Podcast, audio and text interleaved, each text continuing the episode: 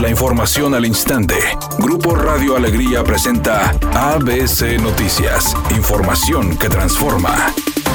El secretario de Salud en el Estado, Manuel de la O, afirmó hoy que julio ha sido el mes más crítico en la pandemia de COVID, ya que del 1 al 31 de julio se registraron 768 muertes, mientras que en junio se reportaron 262 víctimas, cifra que casi se triplicó. Por otra parte, indicó que el Estado registra al 31 de julio 32.632 casos, hoy con 631 nuevos casos, mientras que en fallecimientos hasta este día se reportaron 1.160 muertes a causa de COVID, lo que ubica a Nuevo León en el tercer lugar nacional con más muertes por debajo de la Ciudad de México y el Estado de México.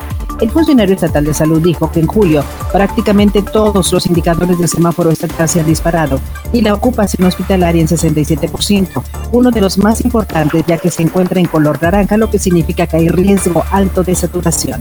Diez gobernadores pidieron la salida de Hugo López Gatel como subsecretario de Prevención y Promoción de la Salud al indicar que falló la estrategia de contención de COVID, como ya habían advertido especialistas nacionales e internacionales, agregando que las medidas sanitarias no han sido claras ni firmes.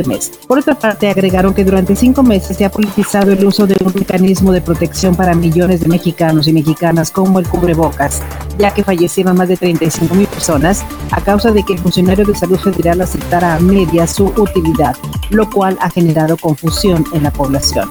Este documento fue firmado por los gobernadores de Nuevo León, Aguascalientes, Chihuahua, Coahuila y Colima, además de Durango, Guanajuato, Jalisco, Michoacán y Tamaulipas.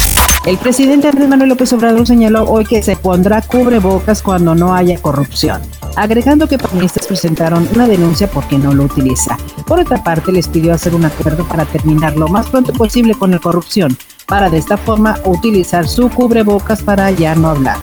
Editorial ABC con Eduardo Garza. La llamada superdelegada del gobierno federal en Nuevo León, Judith Díaz, se ha mantenido al margen y sin apoyar moral ni activamente al gobierno estatal y a los alcaldes después del paso de la tormenta Hanna y los daños millonarios que provocó en la entidad. Judith Díaz no ha sabido ser un enlace eficiente entre el Estado y la Federación, al menos eso dicen en el Palacio de Cantera y en las alcaldías.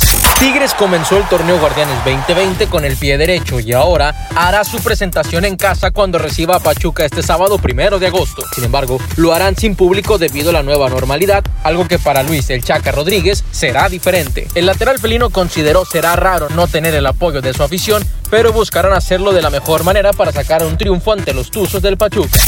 La cantante Natalia Jiménez dice que está padeciendo como no se imagina nadie la pandemia, que eso de estar encerrada no es lo suyo y mucho menos las labores domésticas, que aunque ha tratado de escribir canciones, la creatividad se ha quedado bloqueada por momentos y que aunque trata de ser positiva, es mucho el miedo y la tristeza que siente por lo que pasa a nivel mundial.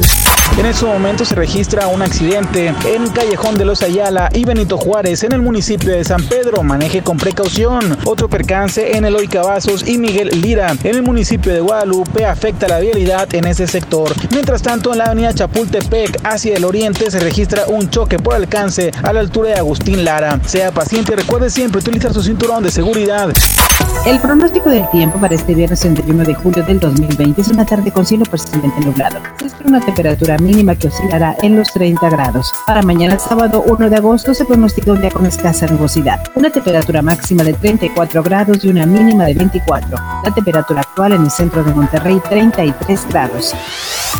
ABC Noticias, información que transforma.